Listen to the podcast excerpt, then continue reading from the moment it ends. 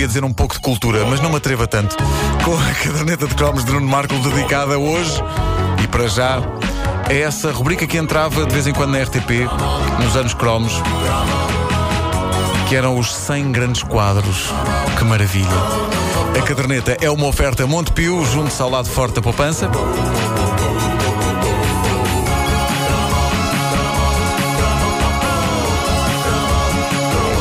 Terras com elevado grau de analfabetismo, os cineteatros locais empregavam um desgraçado com um microfone para ler as legendas em voz alta de modo a que ninguém perdesse pitada. E aparentemente essas, estas pessoas não liam os palavrões quando eles apareciam nas legendas. Quando apareciam destes, eles alteravam e suavizavam a coisa para não chocar as senhoras. Isto devia ser incrível em cinemas especializados em filmes para adultos, incluindo a parte da censura. Eu adorava fazer isso para substituir vernáculo agressivo sobre partes da anatomia masculina por palavreado mais poético, do género A Mangueira do Amor. Vocês sabem que eu gosto de chamar A Mangueira do Amor. É Eu, eu chamo- acho que foi uma vantagem para É como eu chamo não meu. existir ainda filmes do Tarantino, porque senão É. epá, Ei, a é, criatividade pois que é, era podes necessária. Podes crer. Mangueira do Amor não é um sucesso do Santa Maria? é, é. É, é isso, é isso. Banda Eva. A mangueira do amor, sim. Bom, mangueira do amor. Aham, aham. Bom, ah, adiante. Já várias vezes referi o facto de não perceber como é que não somos uma geração muito mais culta. A televisão oferecia-nos coisas impensáveis hoje em dia, mas que na altura me lembro de ver. Voc- Vocês lembram-se quando a televisão usava a lendária série 100 grandes quadros para tapar buracos de programação? É, pá, que maravilha. Quando Tinha esta música. Pictures at an Exhibition. Quando dizes 100 grandes quadros, é 100 um número, não é? É sem o número, Ok. não é? Não era uma é? sala em branco. Não é tipo chegar a uma galeria e dizer, é pá, isto aqui é 100 grandes Uma parede completamente deserta. Isto é. 100 grandes quadros. Não temos nada. Aqui, Mas podia ser uma série de facto. nem uma sobre- aguarela, Mas podia ser uma série de televisão sobre quadros medianos. nem um desenho com guache. 100 grandes quadros, mas com alguns. Vá lá. Eu acho que era um desenhador japonês muito bom. Ahm, Adorava agora brilhar e dizer quem é, de quem é esta peça musical que estamos a ouvir. Esta peça é Então, de. isto, isto é do. Isto eh, é, Guadalquivir. Para que é que tinhas que mexer nisso? Pá, deixávamos assim sem dizer e as pessoas que vão pensar que nós tínhamos completamente presente quem era o autor. Agora deixas aqui. Ai, caralho. É de porcel! Eu acho que isto Não é é? de livraria. Porquê? Porque cai ao chão e parte-se. É de porcelana. Não é nada. Não é nada. 100 Grandes Quadros era uma rubrica da BBC em que cada episódio falava de um quadro mítico e dissecava-o com todo o pormenor. Era possivelmente a série mais lenta e parada e sossegada da história. Ali estávamos nós a olhar para um quadro e a analisar detalhes aqui e ali. Mas aquilo não me chocava porque eu estava habituado. O meu pai, historiador de arte, fazia missa toda a hora. Ou seja, para vocês que não tinham pais historiadores de arte, era Desculpa só lá, é? 100 Ai, grandes quadros. lá. Para vocês era só 100 grandes quadros. No meu caso, penso que podemos falar à vontade de uns mil grandes quadros.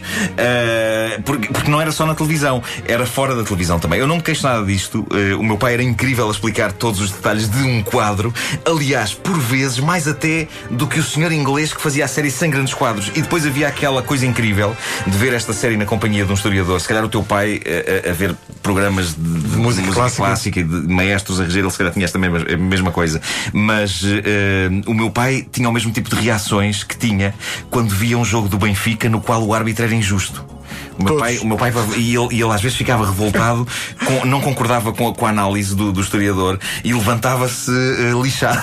O meu, o meu- Dizia falta, falta, não é O meu nada pai era quando via, por exemplo, um, um concerto de uma orquestra Sim. e ou achava que o, que o tempo da música não era aquele, Sim. ou que o, o maestro estava a fazer, não estava a dirigir, estava ali apenas a abanar os braços. E o meu pai também era muito crítico em relação a isso. Mas o que é que o homem está a fazer? Não é assim que se faz! Pá, isto, repara que este momento é snob. Eu e o Vasco trocando muito- impressões. E eu a falar de bola, claro. É, pá, é a única hipótese que eu tenho. que- Não, mas o meu pai adorava futebol. ah, e. Mas o homem está a fazer um 2x4! Isto E é um era- 4, isto é um 4x4! Mas ele reagia com, com esse tipo de fúria. Eh, Às vezes a ver alguns episódios dos 100 grandes quadros. Eh, O meu pai só não era historiador de bancada, porque a profissão dele era de facto ser historiador. Mas quando passava aos 100 grandes- quadros e alguma coisa não ia de acordo com o que ele pensava sobre um quadro, ele protestava e chamava ladrão ao árbitro. Chamava ladrão ao historiador.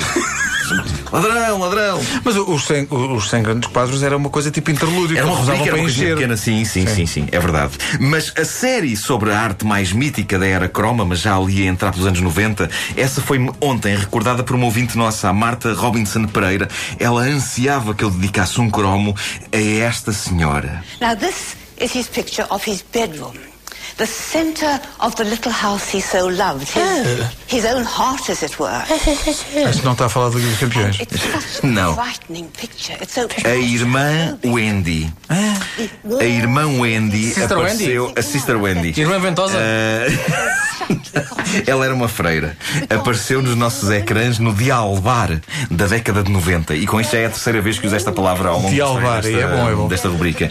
A irmã Acho que o pai tinha lá a Wendy- garrafa no Dialbar. A irmã Wendy era gira. Era um pedaço de. mulher. Não era nada, coitada da senhora. É, é, Mas era uma rubrica de quê? é a prova viva de que nunca é tarde para começar uma carreira na televisão. Ela tornou-se famosa aos 70 e poucos anos, o que é incrível.